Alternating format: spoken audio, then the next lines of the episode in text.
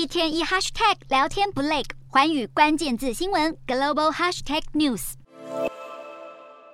一阵阵汹涌的疯狗浪冲垮栏杆，翻腾上岸，淹进市区街道上，一旁的树木连根拔起，翻倒在地。这是轩岚诺台风夹带狂风暴雨横扫南海南部釜山港的景象。轩岚诺台风六日清晨登陆南韩南部巨济市，虽然过境时间只有短短两个半小时，却造成严重的暴风、强浪以及淹水灾情，还一度造成数万家户大停电。而各地加总起来，总计共有十多的死伤和失踪。另外，六日上午，釜山和巨济两座城市共有三千多人被紧急撤离。在灾情严重的南部地区，南韩陆战队出动两栖运载车协助救灾，总统尹锡悦也召开应变会议，敦促官员采取防灾措施。韩国气象厅表示，轩岚诺的风速与强度和二零零三年在南韩史上最具破坏力的梅米台风有得相比。不过，六日上午的七点十分，轩岚诺就经由东南部蔚山海域脱离朝鲜半岛，朝着东北方的日本海前进。准备迎接轩岚诺的日本九州也开始出现暴风雨。日本各大航空公司目前已经取消数百班起降九州各地的航班，而部分的新干线区间列车也遭停驶或减班。另外，西日本以及北海道风势也已经从六日傍晚开始逐渐增强中。